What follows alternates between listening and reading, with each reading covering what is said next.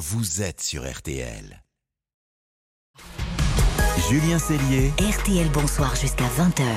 RTL Bonsoir, l'émission se poursuit et place maintenant à nos invités pour tout comprendre. Tout comprendre à la façon dont on surveille les individus radicalisés. Depuis l'attentat du lycée d'Arras, la façon de travailler de la Direction générale de la sécurité intérieure a-t-elle changé?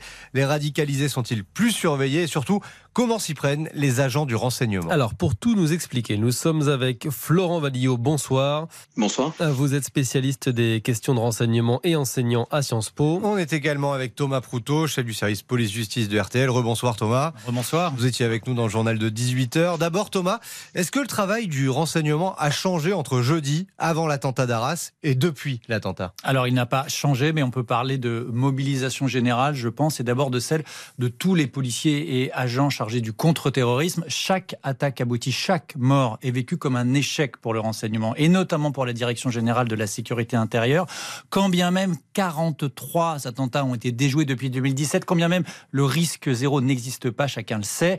Donc concrètement, depuis euh, le périple meurtrier de Mohamed Mougouchkov euh, vendredi dans le lycée Gambetta d'Arras, les services ont lancé une vérification d'urgence des profils les plus radicaux qu'ils ont pour mission de surveiller et d'entraver au quotidien.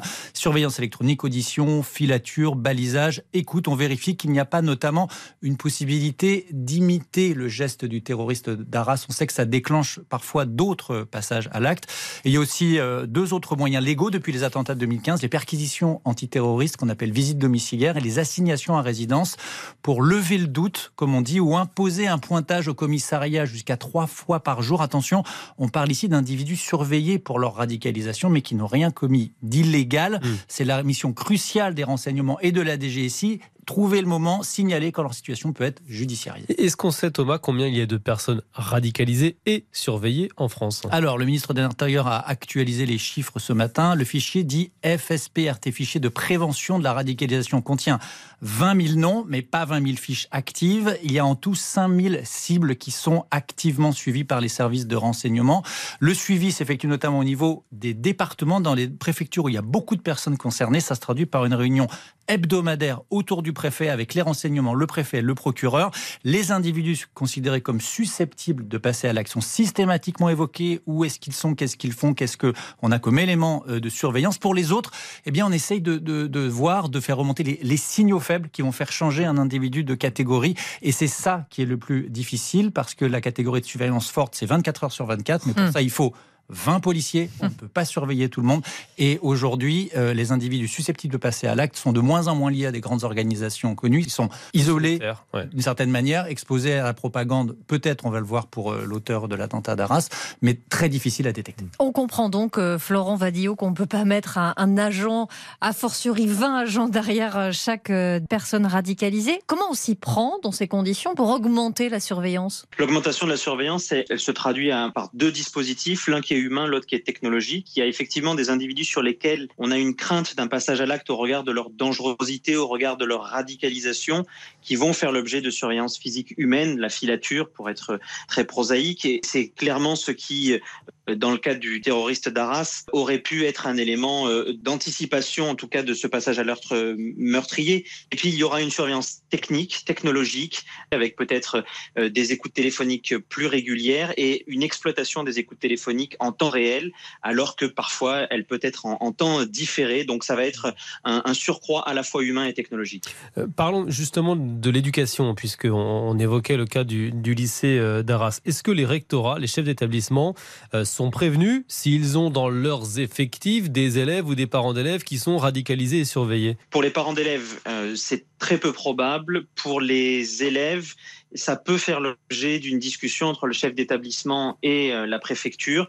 C'est quand même très rare comme euh, mesure euh, d'échange d'informations, mais lorsqu'il y a un risque ou lorsqu'il y a une demande particulière à l'égard de la communauté éducative, il peut y avoir un échange informel, mmh. mais il n'y a en aucun cas d'échange systématique. C'est pas automatique. Et, est-ce que ça marche dans l'autre sens? C'est-à-dire, est-ce que le rectorat ou des professeurs qui ont un doute sur un élève peuvent faire remonter l'information jusqu'à la DGSI Alors, cette information, elle, elle, doit remonter par la préfecture et éventuellement par le renseignement territorial qui peut être en, en contact avec les chefs d'établissement.